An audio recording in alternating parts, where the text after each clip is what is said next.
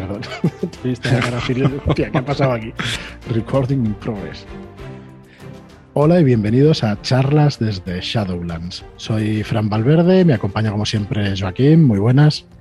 Hola, bienvenidos. Venga, va, al siguiente, al siguiente, va. Como siempre me acompaña Marlock, muy buenas Marlock. ¿Qué tal? Buenas. que igual haces pleno ¿eh? esta semana.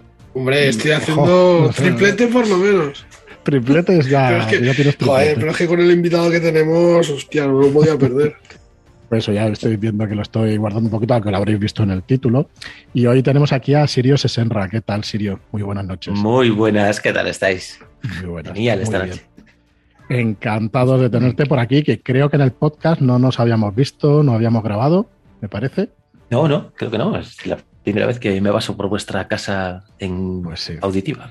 Pues, pues encantados. Creo que es el programa 470. Vale, Bueno, así que. Has tardado un poquillo, pero al final ya estás aquí. Hostia, perdón, ¿eh? ha sonado, es verdad que ha sonado un poco así. Disculpando. Y bueno, eh, bueno, pues por supuesto es verdad que tendríamos que haber invitado muchísimo antes Sí, a ti y, y a un montón de autores que tenemos ahí que, que, bueno, que nos gustaría invitar. Hoy el programa se va a llamar Charlando con Shadowlanders, Sirio Sesenra, pero es verdad que deberíamos hacer especiales de, de ir trayendo a nuestros autores, ¿no? A los que han hecho aventuras para nosotros y que, y que bueno, que nos parece muy interesante también pues conocerlos, ¿no? Tanto como roleros, personas y, y autores. Así que bueno, hoy lo que vamos a hacer es no una entrevista, sino una charla de más o menos conocerte un poco cómo empezaste con esto del rol, que sé que bueno, lo has explicado en muchos canales, pero luego algunas otras preguntas de algunas otras inquietudes que, que tienes, ¿no? Y que nos expliques un poco más de, de tu vida, Sirio, hasta donde tú quieras explicar. Vamos a ver, a ver qué preguntas hay aquí. No, Verás. nada, nada, nada, no te preocupes. Cositas, cositas varias como esa casita que te vi hacer de madera con tus hijos, cositas así chulas que, que te he visto en algún vídeo. Y nada, deciros Bueno, que vamos a tener. Y, Perdona, y de verlo, y de verlo colgado por ahí por palmeras y, y madre mía, que da, un vértigo. tío. Eso ya sin comentarios. Luego, si además- lo- Bueno, sí, sí, dale, dale porque No, yo no, dale, dale, Marlo. No, que iba a decir que es que, claro, yo la- cuando empecé a escucharlo, digo, este tío, pues, yo qué sé, este, este hombre tiene que tener, o sea, no sé, me, me lo imaginaba ahí escribiendo un despacho y tal, y luego me lo veo en mi oficina, en mi oficina, a tomar por culo súper alto el tío ahí, encaramado una palmera, y digo, joder, tío, qué, qué, qué flipe. He podado una esta semana que me dio susto de lo alto que estaba. Madre mía, hay cada una por ahí que dices, no, no quiero subir. Pero hay que subir. Flipe. Sin comentarios, yo tengo un poco de vértigo en los últimos años. No, no había tenido, pero en los últimos años sí, y hostia, y se pasa, pero fatal. Así que no. Nada, nada, dejemos el tema de subirse a las alturas. Y bueno, yo os iba a decir que esta noche además tendremos directo con Sirio y va a ser distinto. Vamos a eh, no a desgranar el libro, que está en plena preventa, ya sabéis que técnicas, consejos y trucos para jugar a rol, pero sí vamos a ir dando mogollón de consejos, mogollón de consejos, una hora, una hora y media. Y entonces estaremos en directo en, en nuestro canal, pues eso, intentando daros el mayor contenido posible. Sabéis que durante estos podcasts de estas semanas hemos ido robando del libro ahí ideas, consejos y eso para que los podáis utilizar. Y esta noche, pues con, con su autor, pues comentando unos cuantos, todos los que nos dé tiempo a comentar.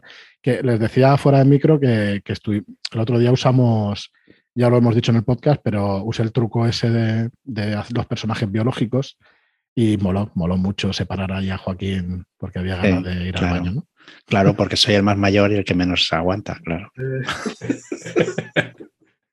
Sí, sí. Y funciona muy bien, la verdad es que funciona muy bien y, muy Además, además es que es un truco que, que creo que e- es muy natural. O sea, en un momento y, y- y que te, se presta a, a liarse, vamos, a, a crear eh, situaciones súper interesantes. Bueno, pues ya está. Vamos a conocer un poquito más a Sirio. Anda, eh, vamos a empezar como siempre, que nos expliques un poco cómo, cómo empezaste con esto del rol y en qué época y nada. Y nos saldrán preguntitas y a partir de ahí pues vamos charlando, si te parece, Sirio. Pues perfecto. Empecé allá por los 90, en, en aquella época tan extraña, ¿no? Que los arqueólogos del futuro dirán, "¿Pero ¿en qué estaban pensando en esta década?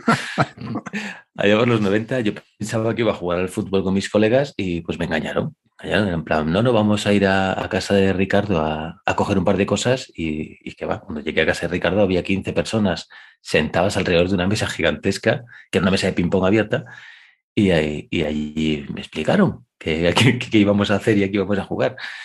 Y allí estarían, estarían los que después se convertirían en mi pandilla.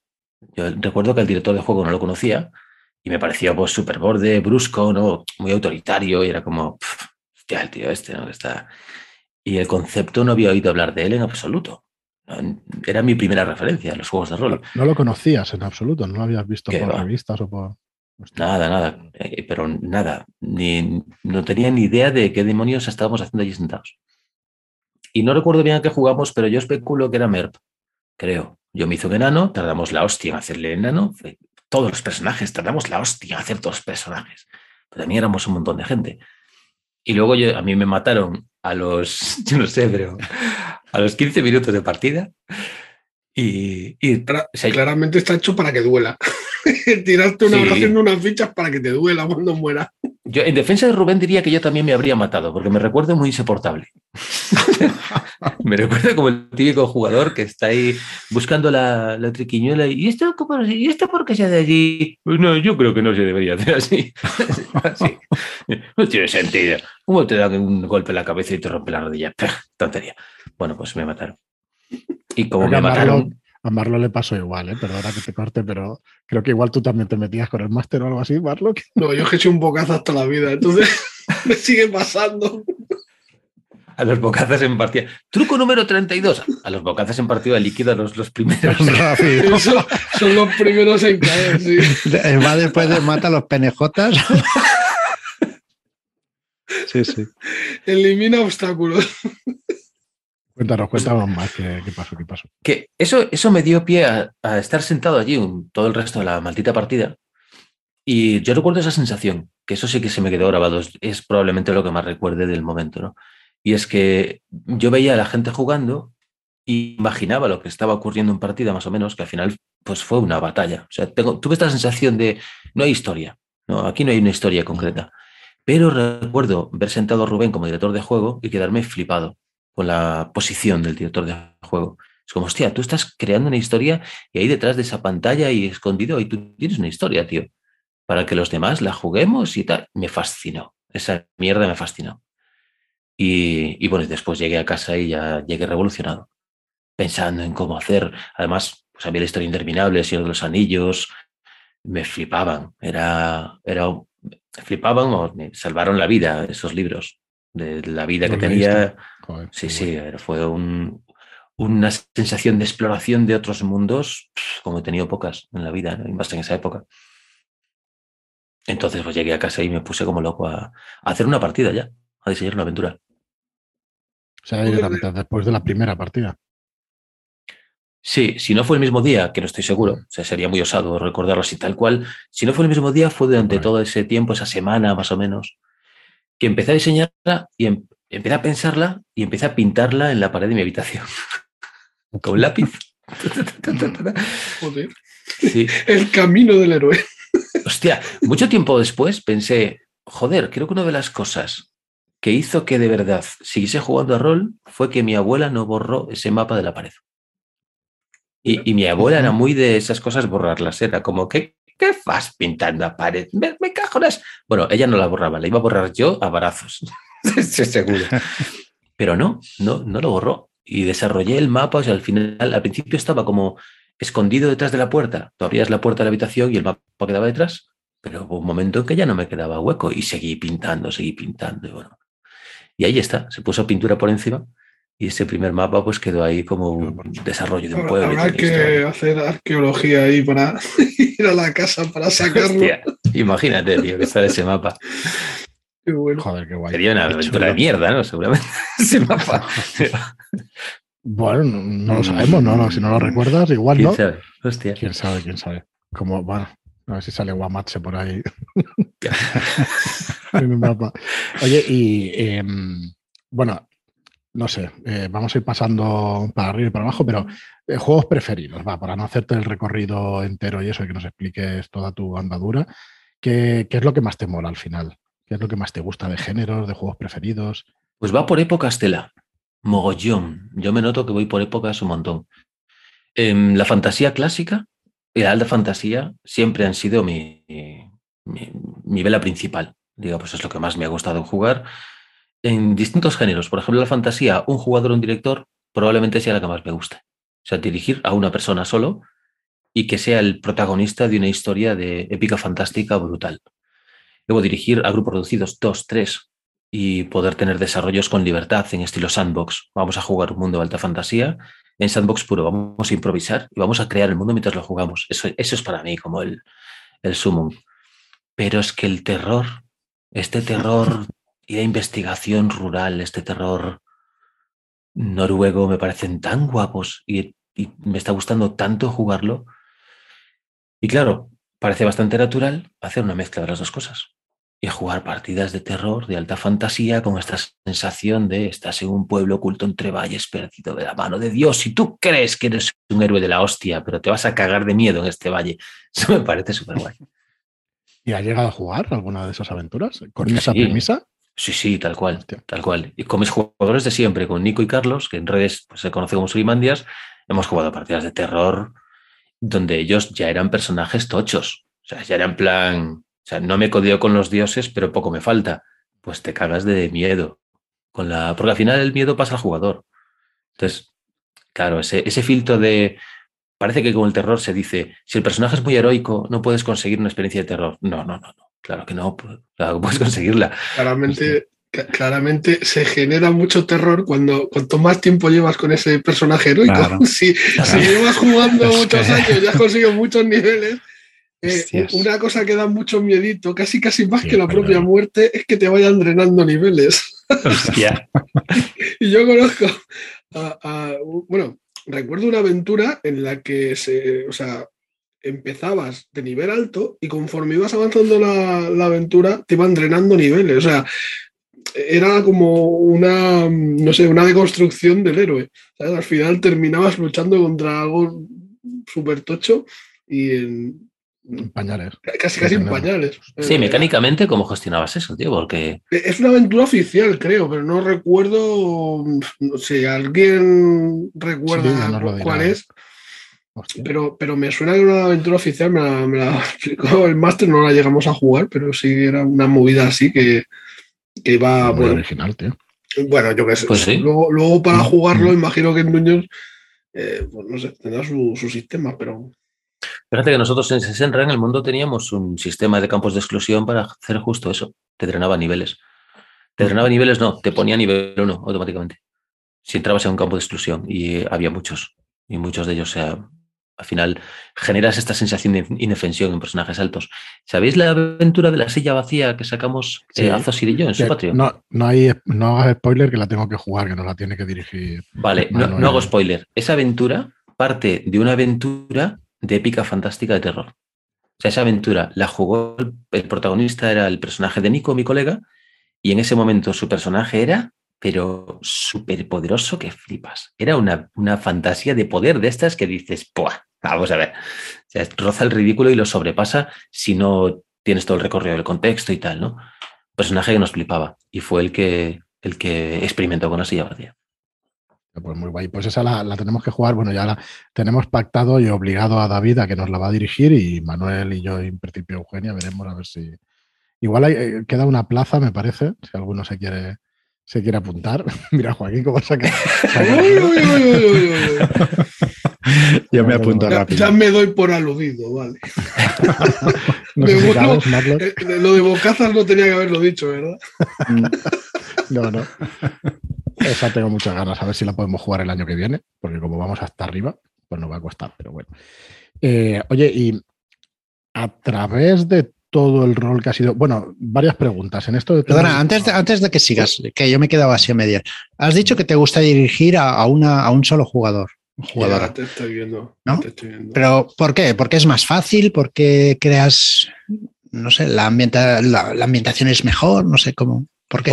Fue una, un desarrollo natural de las partidas sandbox. Cuando tienes uh -huh. a tres jugadores y se enfadan y cada uno ya. va por su lado, como es un sandbox, vale. al final acabas dirigiendo a cada uno de ellos. Y hasta que no hay reconciliación en el grupo de juego y quieren jugar la misma mierda lo que sea, que se juntan otra vez. Eso fue una época de mi vida de la hostia, tío, porque jugábamos muchas horas al día. Y yo igual estaba, hacía partidas de seis horas con uno y cuando acababa su partida empezaba la del otro y otras seis horas con el otro. y eh, claro, era, era enfermizo, ¿eh? Era, era Tú la has dado fuerte, ¿eh? Buah, le hemos dado caña que cuando miremos atrás, tío, o sea, cuando nos muramos y vayamos al cielo y, nos digan, estas son tus horas de rol jugar. Tío, hostia, tío, no puede ser. Ahora, ahora Roll20 te lleva la cuenta por ti. Yo no quiero decir las horas ¿eh? de Roll 20, me parece vamos, brutal. Pero normal, si es que te dejas el avatar ahí metido. ¿eh? No, sí, es, es verdad. A veces lo dejo allí y no he cerrado la sesión. Oye, y lo que te estaba preguntando, Joaquín, el, el tema de, mm, de jugar con un jugador, pero el tema de esa intensidad que tú metes en las partidas y ese, ese meter a, a la gente en la ambientación y eso, ¿ha sido desde siempre? ¿Ha sido una evolución? ¿Lo jugáis así también en mesa? Cuando no sé si juegas en mesa, que es complicado hoy en día seguro, pero bueno. Eh, ¿es, ¿Esa es la misma experiencia de juego que se ve en las Sí. partidas? Sí, sí, sí, sí que ha habido evolución. Ha habido evolución a raíz de muchos procesos de frustración y unos cuantos bloqueos en la imaginación. Yo dejé de jugar a rol dos veces. Que yo recuerde de decir, no juego más, me, me planto. Y fueron momentos críticos, porque estábamos con el mono hasta arriba, todo el grupo, y quien dirigía era yo. Entonces era, yo no juego y por tanto vosotros tampoco. Y era como, ¡buah! Y el momento de mayor adicción, ¿no? Con los personajes súper identificados con ellos, con la historia, tramas que la flipas. Y para mí era, fueron momentos de colapso. Y ahí hubo dos cortes claros de decir, no, tengo que parar esto, por, por salud mental, en realidad, ¿no?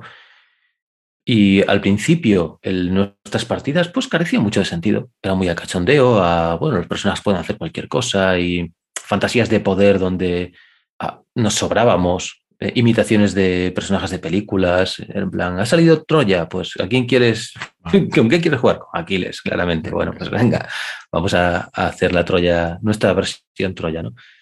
Pero después, progresivamente, como íbamos buscando diferentes experiencias, yo iba buscando diferentes experiencias, iba intentando meter todo lo que iba leyendo, siempre me ha gustado leer mucho, cosas muy variadas, y yo veía, tío, que leías novelas de terror, novelas de investigación, y decías, joder, yo esto quiero jugarlo, yo esto quiero pasarlo al rol como sea, ¿no? Mm.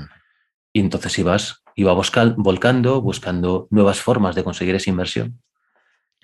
Y todo muy aislados en nuestra cueva, por cierto. O sea, no, no teníamos contacto con otros roleros.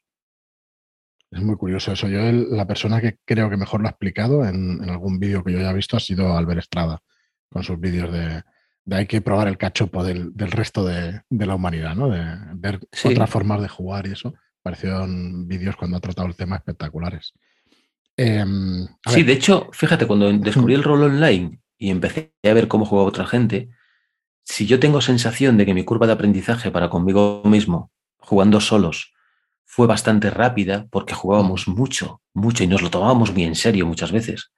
Cuando descubrí el rol online, eso fue la hostia. Eso fue como, ay, Dios mío, qué cantidad de trucos, de formas de hacerlo, de sistemas de juego. De... espera, espera, espera.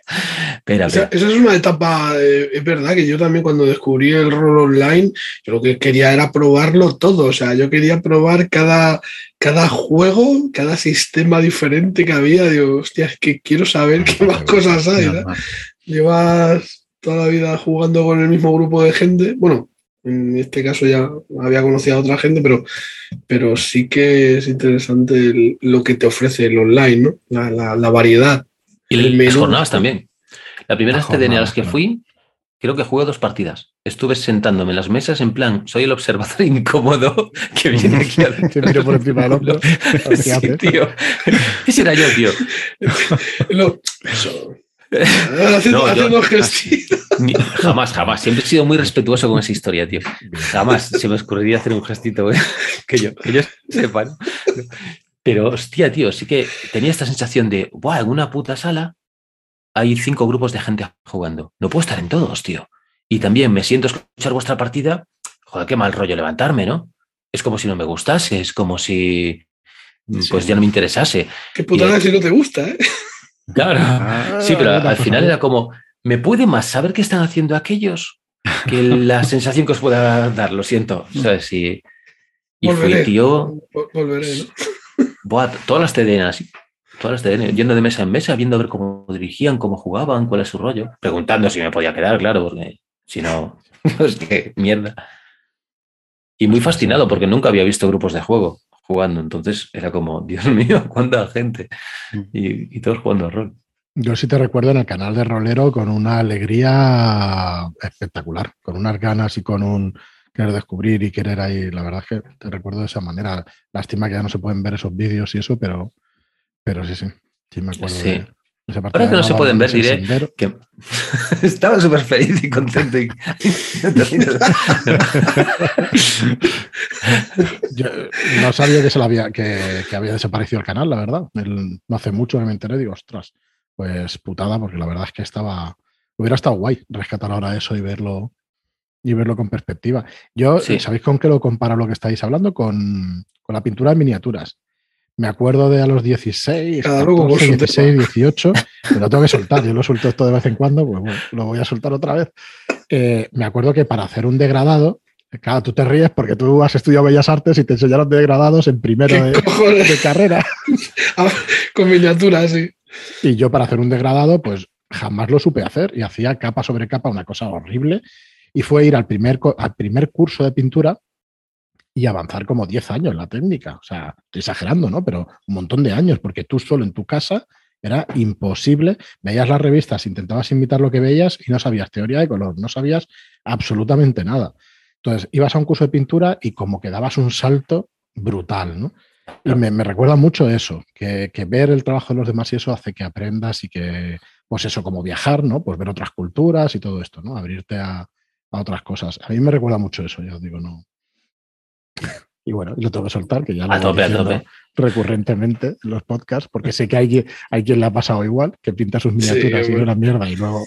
y Yo, luego yo me acuerdo que, el, el pobre, un, un colega un insensato, él, me viene con una figurita de los Necrones Warhammer 40.000. No sé si estás muy puesto, Sirio, pero bueno, figuritas de mm, robots a lo Terminator, ¿no? Y, y, bueno, había un bicho que era más grande que el resto, que, que era una especie de avatar de una deidad, y, y me viene que como tú has hecho bellas artes, pues, pues Píntamelo. píntamelo. Y yo, pues vale, pues yo te lo pinto. Pero claro, madre mía, yo no sé qué coño me había fumado. O sea, le, le hice un destrozo a la figurita cuando se la devolví. Qué mierda es esta Has estudiado, tío, tú que has estudiado. Claro. Esto es arte, es arte. Claro, claro, yo- ¿Qué tal la ejecución, no? Es que no, de, de verdad, qué lástima no tener ninguna foto de, de ese destrozo porque es que fue importante, que la figurita valía su pasta y, y yo todo convenció que molaba, ¿sabes? Hasta que le vi la cara y dije, vale, pues va a ser que no, Pues igual, ¿no? igual no era lo que quería. Pero- Bueno, pasan estas cosas. Bueno, anécdotas aparte, perdonadme que, que lo haya metido yo. Eso sí que me parece, pues eso, un salto espectacular el, el vernos a todos.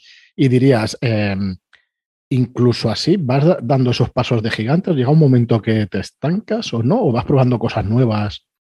Como estas partidas que hemos visto de Salamanca y todo esto.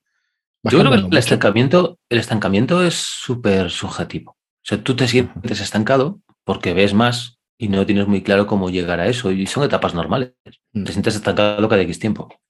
Yo por lo menos me siento así. Y creo que siempre es subjetivo. Quien te ve desde fuera no te ve estancado. Te ve que estás probando mierdas, que te te ti, ta, tan. Pero tú te sientes en plan, joder, tío, mis partidas son iguales. Antes me sentía fresco, ahora ya no me siento fresco. Ese tipo de valoraciones me parecen raras. Raras porque es que no, no te llevan a nada. La mayor parte de las veces te llevan a sensaciones súper chungas. Entonces es como, ¿y cómo lo mides? O, o sea, ¿me interesa tanto mi propio progreso como para haber establecido un sistema para decir, ahora estoy más estancado o menos? No, no me interesa tanto. Toda, toda esa medición, eh, al final es, es un juego y lo que hacemos es, ¿sigo disfrutando? Sí, pues sigo roleando. Sí, está. Claro, totalmente. Totalmente. Claro. Te, te iba a hacer alguna pregunta de si has sentido alguna vez pues esa presión a la hora de jugar. A la, ahora ya eres una persona más conocida en el, en el mundo online como mínimo y eso. Y si sientes esa presión y tal. bueno, Si quieres eh, exponer un poco como si alguna vez te ha pasado y eso, pero vamos, sin más, porque la verdad es que querría preguntarte otras cosas de otras cosas que no son rol. Así que Eso no, porque me resbala bastante lo que pueda pensar la peña, las expectativas y tal. Tengo, ¿sabes? Tengo bastante claro en la cabeza que cada uno pues hace lo que vea con sus expectativas y con sus películas. Y es como, además, por otros momentos de mi vida ya en el pasado ya tuve esa experiencia de, no, la peña te ensalza y luego te rumba. Y, es, y, parece muy rápido el, el ensalce y luego el derrumbamiento. Es como, va, eh, todo eso no vale un carajo. Cuando tienes 20 años, te lo puedes, lo puedes flipar, ¿no? Con estas. Pero, tío, yo, yo creo que ya no. Pero vamos, lo que sí me ha afectado es la sensación de ser conocido por gente a la que yo debería conocer y de la que no me acuerdo. Eso, hostia, eso. un poco jodidas. Sí, eso en, las últimas TDN me dio un agobio tal que estuve a punto de pirarme. Mm. Pero fuerte, fuerte. Aparte, yo tengo una prosopagnosia leve que hace que yo no recuerde bien las caras. Pero bien es que no recuerdo en carajo las caras y no asocio cara con nombre. Entonces tengo que estar hablando un rato contigo para poder decir, ah, tú eres tú. Bien. Y muchas veces es como, vale, no tengo ni puta idea de quién eres. Esto me lleva pasando desde pequeño. ¿Sabes? Es un sesgo cognitivo, como se llama esto, ¿no? No es que sencillamente no me acuerde. Entonces en las TDN, en las últimas, me agobia tela. Porque me, hablaba gente, me decían, oh, ¿qué tal? No sé qué. Dentro del mundillo, tío, o sea, es una figura que, joder, yo creo que muy conocida, vamos. Eh. No te ha pasado, Marlon, nunca, porque nosotros no, quizás no somos tan conocidos, pero joder, sí que ya te habla gente que, realmente no has tenido. A mí no me ha pasado, vamos, yo no algún comentario me, escribe alguien y me, dice algo, sobre todo cuando les comento de que me manden fotos si quieren aparecer en alguna aventura, ¿sabes? O, tal, y me contactan y me dicen, encantado. No mandéis, no mandéis fotos que os robará el alma. Claro. Pero es que esa es una cosa distinta. O sea, si, en unas jornadas se me acerca alguien y yo no lo conozco, claro. tengo probablemente sensación muy clara de, vale, contigo no he estado nunca. No pasa nada, de puta madre, tío. Hablemos de lo que sea, vamos a tomarnos unas cañas. Si es que eso no importa. Eh, lo, que me, lo que me afecta es, nos tendríamos que conocer de algo. Es, que a mí me ha pasado. Y yo no me acuerdo. Porque hemos estado en alguna charla o algo y no me acuerdo, tío. Ahí está. Hay que establecer un saludo clave, tío. O sea, está clarísimo para, que sepas que hemos, coincidido. El saludo es hola, soy Siria y tú. está. Bueno, oye, vamos, a. Eh, yo quería llevar un poco la conversación también hacia otras cosas que no son el rol y conocerte un poco mejor en si tienes otros hobbies. Eh, sí que te quiero preguntar por la narrativa y por la pasión que tienes por escribir, ¿vale? Pero antes, eh, si, tienes otros hobbies o distraes la mente con otra cosa o, te da también por temporadas y todo eso, explícanos un poco, Sirio. Lo que te apetezca, ¿eh? por supuesto. Pues a nivel de hobbies me gustan las artes marciales desde siempre. Las he practicado desde, pues muy nano, desde los 10 y... No, desde los 15. Mm. Desde que mi madre dijo, el niño no se relaciona con otros niños. Este niño lo, van a zurrar. Solo Artes marciales. No se relaciona con otros niños. Voy a meterlo en un gimnasio de mm, taekwondo. Venga. y ahí empecé con el taekwondo que hice a, pues alguien que, a quien después sería un amigo para mí del alma. Y, y después ya reenganché taekwondo, kung fu, kickboxing, muay thai, de todo. Cada vez hacía lo más duro, lo más duro, lo más duro, hasta que me, me quedé con una escuela de, de Kung Fu tradicional en Pontevedra, que estaban aislados ahí en plan, somos una escuelita de mierda, no vamos a torneos ni competiciones. Y yo cuando llegué me pegaron unas hostias. Que, pero estos bestias de dónde han salido, tío. Y ya me quedé con ellos un mogollón de años. O sea que sí, las artes marciales me flipan. Aquí pues no tengo todavía oportunidad de practicarlas. Las he dejado abandonadillas así estos últimos este último añito, dos añitos. Y luego, pues la lectura. No sé si se califica como hobby, pero a tope. a tope. Y tanto. Y luego el ajedrez también, pero tampoco tengo con quién practicarlo y el ajedrez online no me gusta nada. Hostia, yo el ajedrez, tío. Perdón. a mí me flipa, tío, el ajedrez. Me flipa. Intenté jugar a Go, pero también era online. Aquí tengo un tablero que me regaló mi mujer y me parece apasionante, pero es que online, tío, esos juegos no, no, es lo mismo. No es lo mismo, no es lo mismo. Los juegos de mesa online cuestan un poquito más. Sí que pierden un poco, sí. Y hoy en día se puede jugar a muchísimas cosas. No sé si conocéis. Eh, Marlock sí, que lo enganchamos un día al Tabletop, Tabletop Simulator y estas cosas. Pero es que pierdes mucho, sí. Es verdad que necesitas tocar las cosas. Pierdes mucho tú, ¿eh? Los demás no pierden tanto. No, joder, no hace falta que Perdón, todo. perdón. Pues el podcast tan petit comité que tampoco hace falta que. Son unas demos, demos bien hechas. enganchas Demos bien hechas, Mira, exacto. has ganado, muy bien. hechas, Se lo voy a machaque. Eso sí. Soy muy Eso malo, sí. coño. Cuando estoy explicando un juego, mm, yo me concentro en que el otro se lo pase bien, joder, no en ganar yo. Luego ya machaco. Ya, soy muy malo jugando, pero vamos, a mí me encanta, la verdad es que me, me gusta mucho, pero es verdad que online mm, me gusta un poco menos. No me, no me acaba de gustar. Oye, ¿y de la literatura? ¿Qué géneros? También heroica, fantasía heroica, un poco de todo ya ahí.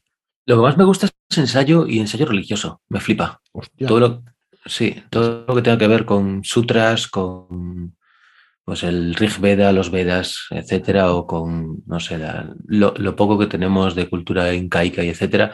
Y cuando se mezcla literatura religiosa desde el punto de vista arqueológico, hostia, me, me fascinan siempre y cuando sea eh, divulgativo. Claro, si es profesional no me entero un carajo, pero eso me flipa. Sí. Y la, pues también los libros divulgativos de ciencia, que están pues a mi nivel, me, me flipan también. Plan, pues, la breve historia del tiempo y libros similares. Y luego, pues la novela me gusta mucho la del género detectivesco, tío. Es la que más me engancha, la que más me atrapa. Hay novelas de fantasía que he intentado leer y nunca he podido con ellas. Las de Dungeons and Dragons, creo que no he acabado un puto libro de Dungeons and Dragons. Y mi, ahora me parece normal, ¿eh? Perdona. Dale, dale. Ahora Claro, es que mi colega Suri, por ejemplo, le flipaba con un montón, ¿no? Y, tenía una colección ahí guapa y tal. Me decía, no, léete este, que es la vida de Drito Urden, no sé, no sé cuánto. Y venga, vale, vale, vale, no sé qué. Con ese libro. Y después de leerme, no sé, 60, 70 páginas, era como, oh, no puedo con esto, tío, no. No, no puedo, no puedo, lo siento. Es como, no jugamos partidas mejores que esto, no me jodas. Pero bueno, Yo en, en Crónicas y Leyendas de la Dragonlance, yo creo que hay una edad para leerlo o un tiempo para leerlo y luego ya. Bueno, es que no. par- Yo lo he partiendo, intentado y no puedo, no puedo. partiendo de, de la base de que las crónicas de la Dragonlance eh, salen de una partida de rol, pues, eh, o sea, no sé, yo la verdad es que cuando las leí en su día, eh, claro, me motivaba también mucho saber que eso había sido una partida de rol y que más tarde jugaríamos, ¿no? Eh, después eh, llegué a jugar la- las crónicas de la Dragonlance o- y, y me llamaba mucho la atención, o sea, cuando leía los personajes, o sea, joder, tío, ¿esto está interpretando a alguien? O sea, Risley no estaba llevando a alguien, por Dios, hubiera pagado por verlo. Pero, pero claro, ahora tenemos Claro. la oportunidad de Claro, verlo. O sea, ahora es Claro, cuando claro. tenemos oportunidad de, de ver, pues eso, eh, partidas que a lo mejor más tarde pues se novelizan, ¿no? Y yo qué sé, que Bueno, Critical Role, sin ir más lejos, ya están sacando Por- campañas, claro. por están ejemplo, por sacando ejemplo, cómics y, y sacarán novelas. no ¿eh? pasa nada, tío. Yo, es que, no sé, parece un flipe que, que- que esto, que este hobby esté creciendo de esa manera. O sea, me parece increíble. O que ya directamente hagan series, películas eh, con más naturalidad, ¿no? y más que van a hacer, ya verás. Vamos, nosotros nos hemos metido aquí por, con esa convicción, ¿sabes? Entre todos, la verdad es que entre todos lo haremos crecer, Sí. intentándolo por todos los medios, ¿no? Y haciendo afición todo lo que podamos. Siempre hemos dicho que, que lo que hay que hacer es jugar, ¿no? Y hacer partidas y. De hecho, el canal de Telegram ya sabéis que se puede hablar de cualquier otro juego, de cualquier otra editorial, porque lo que pretendes es que haya más afición. Yo hasta Que, que, no esté en Netflix no paro, vamos. Lo tengo claro. Vamos a seguir con la narrativa porque, porque me interesa saber, Sirio, eh, si tú tienes necesidad de sacar eso que llevas dentro, esa historia, y entonces te pones a escribir, o no, o cuándo empezó un poco la, la inquietud esta por escribir un poco, si quieres, eh, como aficionado y luego ya como profesional. Como aficionado muy pequeñito.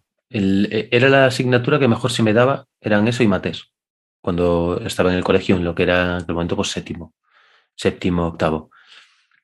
Y, y me acompañó durante un montón de tiempo. Yo tengo, bueno, a mí me pasó de pequeño que estuve en un montón de colegios. Estuve casi en un colegio distinto por curso. O sea, fue un salto. Íbamos de colegio en colegio, colegio en colegio. En Mallorca estuve dos años en tres colegios distintos, si no recuerdo mal creo que en tres, en Puerto Poyensa, Poyensa y Campastilla, y después, pues otra vez en Galicia, un puto caos. Y todo ese rato, todo ese trecho, yo iba leyéndolo, eh, o sea, me acompañaban los cómics de Asterix y Obelix, tío, que serán de o sea, para mí eran como mis amigos, tío, eran los cómics de Asterix y Obelix, era eso, Mafalda y, y escribir, y escribir, y ahí escribía relatos a saco. Y yo no le daba ningún valor a los relatos, escribía libretas y esas libretas pues se tiraban en las mudanzas, etcétera, ¿no? Hasta que un profesor de, de séptimo curso me llamó, me, me, me, llevó a clase, me llamó y me dijo, pues esto pero en gallego, ¿no? Oye, ¿tú esto qué haces? ¿Por qué lo haces? Y yo era como, porque, porque lo pienso y lo escribo. O sea, es respuestas de niño, ¿qué le vas a decir? ¿no? En ese plan. Y el profesor ese, don Diego, fue el primero que me dijo, tú podrías ser escritor de mayor.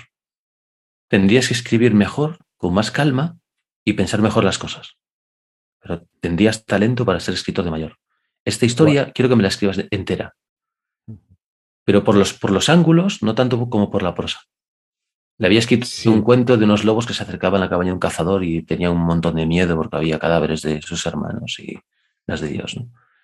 Ya de pequeñito con el terror. sí, tío. Con, con el séptimo curso. Claro, supongo que ese profesor lo que decía es la técnica la vas a aprender, tarde o temprano la vas a aprender, ¿no? Pero lo que llevas dentro de, de las ganas de explicar esas historias. Sí. Eso uh -huh. sí que es único de cada, de cada persona. Y luego pues escribiendo siempre, pero relatos cortos, breves, cosas de partidas y demás. Y, y también, como no, pues ensayo eh, religioso a mi puñetera bola. Y después utilicé para crear religiones en, en los mundos de juego y etcétera. -huh. Qué guay. Es un flipe, la verdad es que eh, es, o sea, me, me parece súper interesante y, y, no me lo había planteado tampoco. O sea, el, el tomar esas referencias que, que comentabas, ¿sabes? Para, para establecer así religiones en mundos de fantasía y tal, claro, estamos muy acostumbrados a a lo mejor a lo más evidente. O... Sí, yo creo que a religiones muy simplificadas en el rol, sí. muy simplificadas, porque tú te pillas prácticamente cualquier culto, cualquier rito, y echas un vistazo por encima y dices, hostia, es base, vale, tienen bases que dices, pues no sé, está, estaba solo, se masturbó y crea el universo del, del semen de su masturbación. Genial, colega. Pero como una metáfora tan simple, después te hacen toda una cosmogonía con dioses y más dioses y más dioses que dices, ostras, eh, claro, es todo un desarrollo cultural, no es algo que sale de golpe, que es lo que hacemos los roleros. Pues de golpe, aquí en dos semanas te voy a construir una, una especie de aborto de religión para pues, los elfos de las montañas. Y es como, pues no puedes equipararlo con una religión que han ido haciendo generaciones de creyentes a lo largo de un montón de tiempo, que ha sido afectada por políticas, cambios climáticos y demás. Pero cómo mola ver lo que han hecho ellos para copiar patrones y traerlo a otros mundos de juego. Aunque haya cosas que a nuestros ojos parezcan absurdos, ¿no? En plan, pues que Zeus regale a su hija a, la buena de Dios o que se convierta en lluvia para fecundar una mujer de la que se capricha. Es como, no sabes cómo explicarlo. Si no hace falta explicarlo. No hace falta explicarlo. Y eso es lo guapo de, esos mitos. Cuando tú no lo explicas, detrás tuya vendrá alguien que encuentre una simbología y te cagas con el proceso. Tienes una cosa que no tiene ni pies ni cabeza y nada, después vendrá alguien, alguien que dirá... Alguien encontrará un sentido a eso. Ahí está, encuentras sentido. En, eso me recuerda un poco a, al tema de los críticos de arte, ¿no? Que es que el autor pretendía... No, que te vienen, oh. y ellos, ellos rellenan allí, perdón. Te estás tirando piedras a ti mismo. No, no, a los en fotografía también en todo pasa, caso. ¿eh? O sea, yo no sé, yo por ellos no tengo nada. Es tal cual, es tal cual. Sí, sí. En fotografía también pasa, dice, no, no sabes la intención del autor. Hay algunas fotos que están muy claras y hay otras que no, que no están tan claras, pero bueno, la gente las intenta explicar y bueno, y hay cosas que se consideran arte que, que bueno. Oye, eh, que has. Venga, haciendo ahora contra el colectivo de arte, ¿no? Otro colectivo, Otro colectivo agraviado. De, foto, de fotógrafos. Contra los artistas, nada. No, que... no, que yo quiero mucho la fotografía. Si no lo sabéis, tengo un podcast de fotografía, llevamos muchos años y me gusta muchísimo la fotografía, que no, no lo he dicho con intención de ofender, aunque sí. ¿Y en tu podcast de fotografía rajas del rol también? Eso es sí, por saber. De vez en cuando, de vez en cuando, pero muy poco, menos de lo que me gustaría. Claro. El otro día dije una frase de una película así friki, bueno, una de Batman y tal, y, me, y entonces sí me llovieron un montón de mensajes de gente que había visto y qué tal. Eh, la frase esa de, de por, qué aprende, eh, por qué nos caemos eh, para aprender a levantarnos, ¿no? Que era el cómo hacemos el camino fotográfico, cómo aprendemos, pues te tienes que equivocar, ¿no? Para aprender realmente tienes que ir haciendo cosas y, equivocándote, ¿no? La práctica es así. Y solté la frase esa y luego ya pues me lo estuvieron recordando por Telegram un montón de gente y eso, y ahí sí que conecté con varios, pero en general no son, la, gente que nos está siguiendo no son demasiado, no tienen el perfil rolero, vamos. Pero bueno, algún día iremos plantando también semillita a ver si se apuntan a alguna partida. Podríamos hacer una cantidad de fotos y hacer alguna, bueno, Marlock siempre me lo dice, que tenemos que hacer alguna, alguna aventura pues haciendo fotos por aquí por Barcelona o por donde. En la ShadowCon. Sí, eso estaría. Ahí, rally fotográfico. Eso va a ser, Fotos va a haber, fotos va a haber. Haremos, haremos reportaje fotográfico de, todo el que se acerque por allí. Y, eh, oye, Sirio, ¿qué has escrito exactamente? ¿Qué pretensiones tienes o qué quieres escribir? Porque me da la impresión de que eh, te quieres dedicar, bueno, ya lo has dicho en alguna ocasión, eh, todo lo posible. Lo que pasa es que el, camino es duro, durísimo, y, tú has gastado muchas horas de tu tiempo y, bueno, y te levantas muy temprano muchas veces para escribir. Y aparte de juegos, vamos a dejar los juegos de rol aparte porque ya conocemos bastante esa faceta.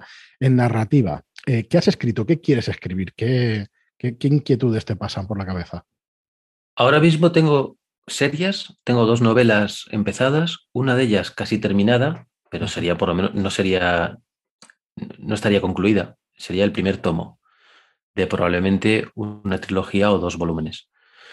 Y, y son dos campos muy distintos. Una es eh, fantasía urbana al estilo de, de John Constantine, donde pues eh, es, muy particular esta novela, porque son varios compañeros que hacen de agentes de campo tipo Malder y Scully, que ya tienen eh, un, recorrido juntos y tienen todo un sistema de, de bromas juntos, integrados y de relaciones integradas y parto de, un media res. O sea, no, quiero explicarlo todo eso. Eso se, presupone en la novela.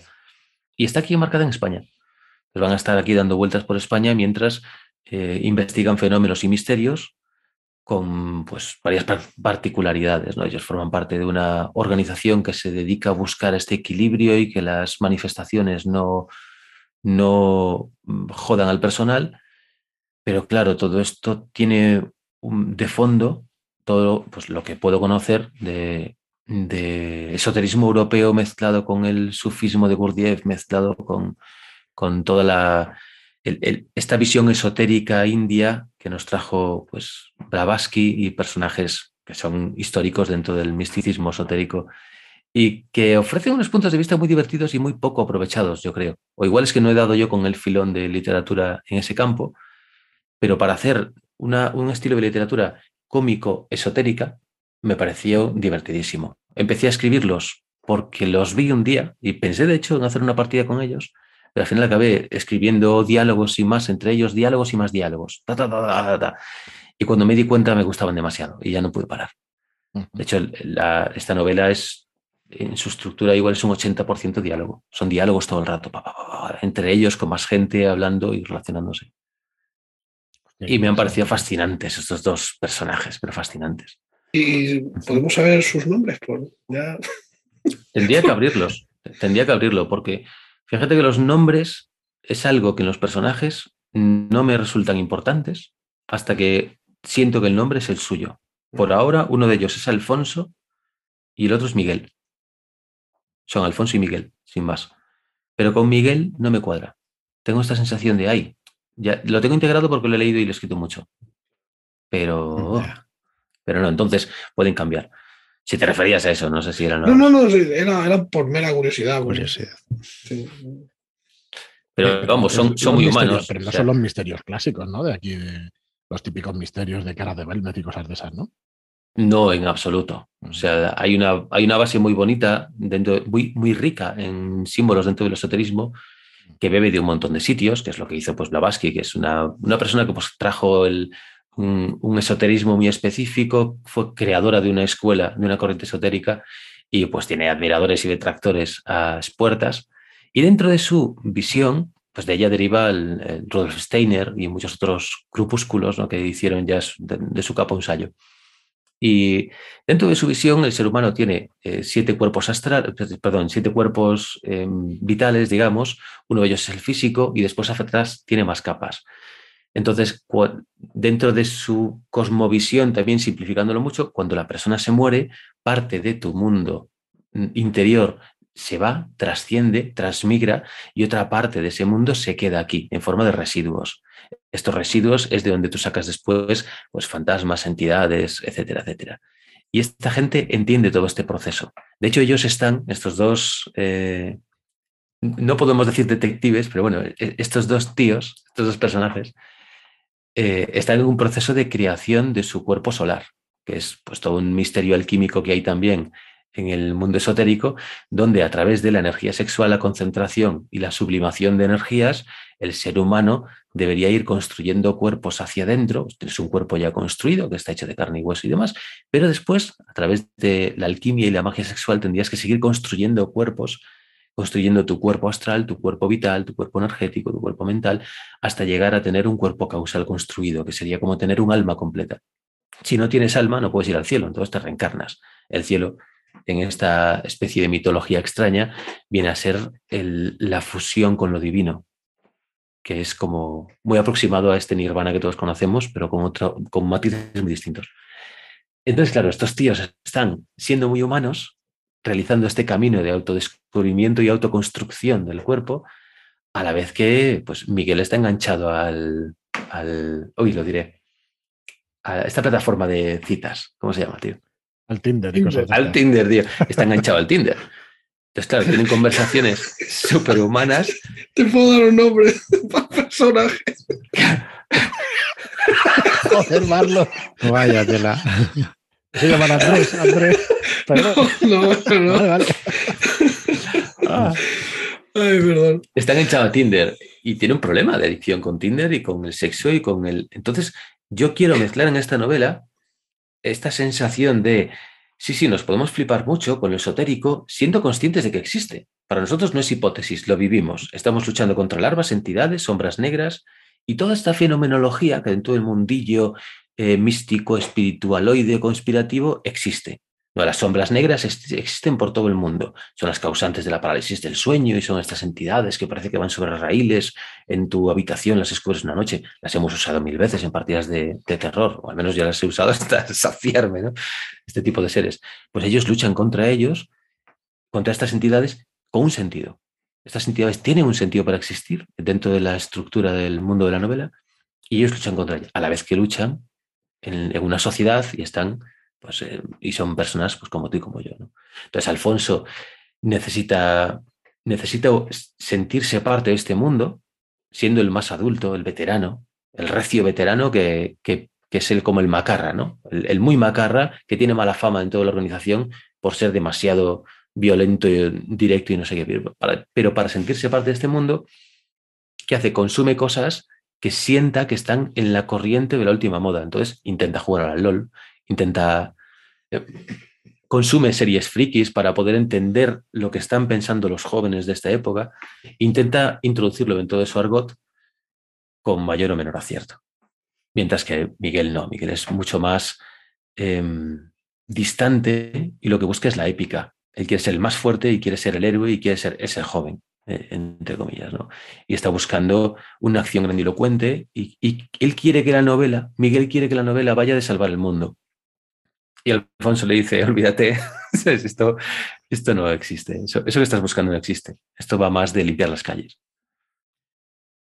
Eh, ¿eh? Sí, me parece portentoso, porque mi idea de, de, esta idea que tienes en la cabeza de esa novela, sí de, alguna otra cosa que hemos hablado de vez en cuando y eso, pero ostras, de, algo así no. ¿De, dónde sacas estas ideas?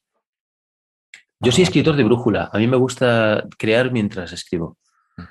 Y entonces esto tiene cosas buenas y malas, ¿no? Como escritor de brújula, mm, pues tienes que ir revisando cada X capítulos, que todo tenga sentido y coherencia, conectar cosas y demás. Pero hay una parte maravillosa que es que disfruto escribiendo. Y durante muchos años me pasó que yo era un adicto a mis jugadores. Entonces mi creatividad se había consolidado tanto en el rol que sin la, el feedback de los jugadores, yo escribía y escribía cosas planas pero ya hace, no sé, como seis, siete años más o menos, esto se me rompió y ya no los necesito. Y fue como, oh, qué liberación. Entonces puedo estar escribiendo con brújula En plan, hacia donde yo sienta que va la cosa, hacia allá va, sin hacer una estructura previa de capítulos ni de nada. Y lo hago así en los dos géneros. La otra novela que tengo, que esa ya es mucho más ambiciosa y mucho más grande, son muchísimos, miles de palabras. Y, y es una novela de fantasía, de fantasía épica, que tiene también matices pues, muy sociales, pero no busca redescubrir el género. Lo que busca es contarte una buena historia. Creo que todos lo intentamos al escribir, ¿no? Busca contarte una buena historia con buenos personajes y que tú tengas esta sensación de, hostias, eh, me gustó mucho la experiencia de leer Juego de Tronos, mucho. Sobre todo me gustó la experiencia de que hubiese tantos puntos de vista de una historia. Eso fue lo que más me gustó con diferencia, aparte de que la narrativa es maravillosa y demás, y el estilo. Vale, pero esa experiencia me gustó mucho y esa experiencia es la que yo he querido también transmitir en esta novela de fantasía, donde hay diferentes puntos de vista de una misma historia que parece que van confluyendo, pero nunca vas a saber bien qué va a suceder cuando estos puntos de vista confluyan, qué personaje puede fagocitar a los demás o, o qué personaje puede sobrevivir a la historia. Me parece espectacular. Estaríamos aquí unas cuantas horas y horas. Me parece que nos, nos hemos pasado, de hecho, un poco de la. De la me he enrollado, ¿eh? Me he enrollado. De la... No, dices, tío, bro? Nos tienes aquí embelesados, tío. Es que yo, yo, quería por lo menos tratar algunos de los temas que no, que no se tratan habitualmente, ¿no? Que no tratas demasiado. Eh, ¿Hasta qué punto piensas en, di, en, en dedicarte al oficio de escritor? Pues hasta donde me deje el tiempo y la economía. Aquí somos una familia y, y la, las prioridades están claras. Hay que comer, hay que pagar pues, los créditos, el alquiler, etcétera. Entonces, para bien o para mal, la literatura, mientras no ofrezca dinero, es un hobby. Claro. claro. Es un hobby, es de estos hobbies de los sin los que no puedes estar. Yo no podría pararme ahora y estar sin rol o sin escribir. Me envenenaría por dentro. Es curioso eso, ¿eh? porque es malo. Eso es malo. Sí, ¿no? claro, claro. Te crea una tensión al final, ¿no? Te crea tensión y te crea una necesidad, claro. ¿no? Que... Luego, si tu novela es larga y por la razón que sea, la vida te dice, pues tienes que parar de escribir tres meses. Hostia, cuando la retomas, tienes que luchar contra un esfuerzo extraño y tienes que volver a leerla para volver a sentir que estás en el, en el rumbo. Y claro, si la novela es muy larga, volver a leerla entera es como, hostia, tío, otra vez. Cuando en realidad lo guay es esa ola que te impulsa y que no te para. Y, no dejar que se ahogue, no dejar que se muera esa ola, seguir escribiendo, seguir escribiendo, aunque sea tu paginita cada día, tu paginita. Pero a veces no se puede, y no se puede, y punto. O sea, la pregunta es con la mejor intención del mundo, porque la verdad es que yo me encantaría que. Yo, yo no sé, no, noto como que noto en el ambiente, en los huesos, de alguna manera, que, joder, que tienen muchísimas cosas que contar, ¿no? Y me encantaría pues que escribieras y escribieras y escribieras y bueno, que en el futuro pues, pues podamos ver un montonazo de, de, cosas tuyas, ¿no? Porque, no sé, da la impresión de que no se te acaban las ideas, Sirio, ya sé que eres humano y que te, te, pasará como a todos, ¿no? Pero hostia, da esa impresión. No sé si, si tú eres consciente de, de, eso. Lo que es bloqueo por ideas no lo he tenido jamás. Pues eso. Nunca, esa, nunca lo he tenido, tío. He tenido bloqueo creativo, por, pero siempre relacionado con la imaginación, con no poder imaginar algo pero algo que sí tenía en mi cabeza como idea, pero no lo podía imaginar. Ese bloqueo sí lo he tenido. Y conseguirlo, vamos a ver, un poco el cambio vital que hemos hecho mi familia y yo ahora, estaba también orientado a eso, a poder tener más tiempo para poder dedicarme a escribir y tomármelo en serio para ver si puedo hacer de ello un oficio. Sería un sueño hecho realidad y, ya con esta sensación de, oye, como lo hagas con 40, después ya va a ser mucho más complicado, tío. Bueno, eso nosotros claro. desde la perspectiva que nos da los seis años de, de diferencia que tenemos contigo, te podemos decir que pasa. Es que la crisis de los 40, al final tú necesitas sentirte realizado con, hostia, y si no lo hago ahora no lo podré hacer jamás. Tampoco es eso. No, vamos, yo, mi opinión es que tampoco ya, es eso. Yo, la verdad es que eh, tuve un compañero en la facultad, un señor, pues ya estaba jubilado, eh, había tenido, bueno, iba en silla de ruedas y tal.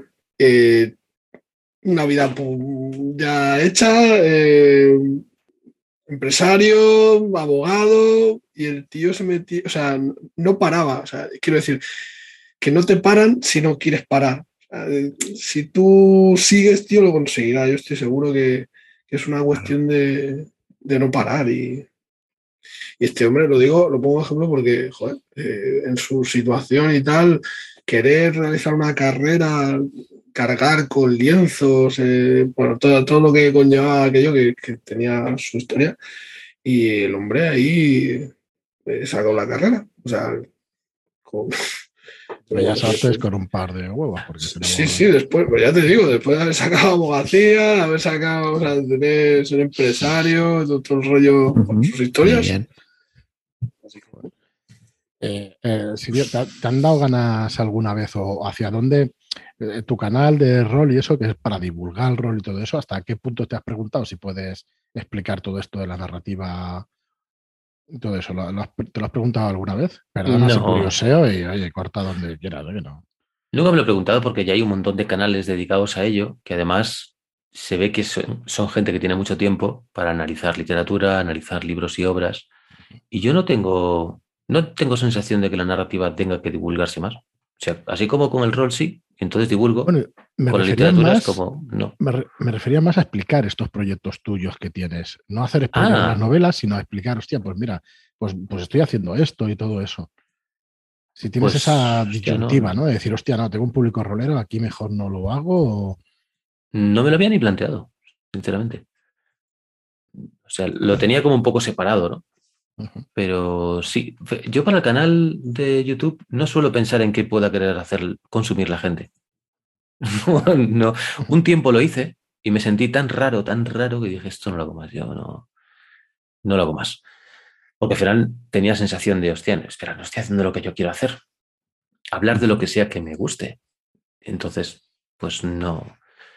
Y, y no suelo pensar en esos términos. Cuando pienso en la gente que pueda estar siguiendo el canal, pues que, ¿sabes? No, no es un canal masivo, ni mucho menos. No, no les debo nada a ellos, ni ellos me deben nada a mí. Es como puedan hacer clic y de suscribirse cuando quieran y yo puedo y hago el contenido que me apetece.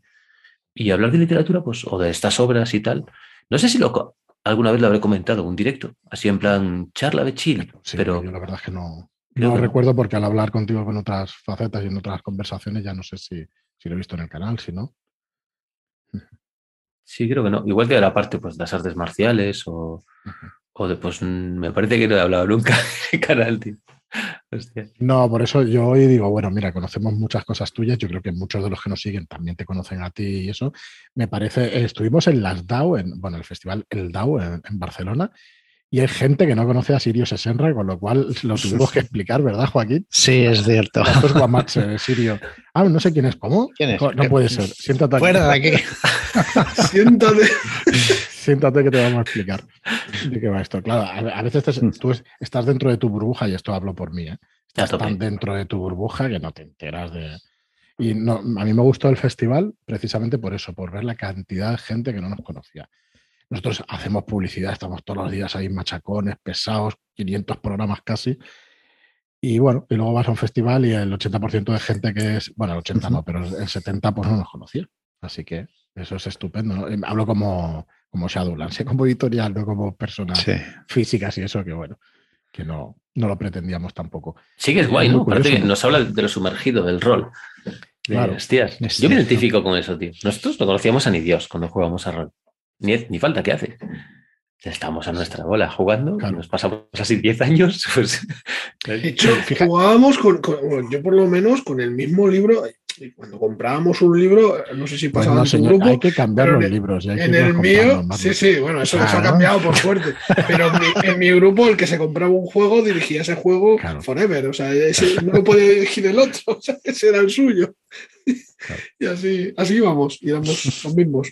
Cambiaba. Fíjate que en las primeras TDN que fui, y si no fue las primeras, fue las segundas, yo tampoco tenía... O sea, seguía sin conocer a Peña, aunque estuviese mirando el rol online, era como, pues hay mucho rol escrito, pero yo no, no me he leído GURPS en la vida ni me lo voy a leer. O sea, no, creo que no lo he tenido nunca en la mano, ese libro.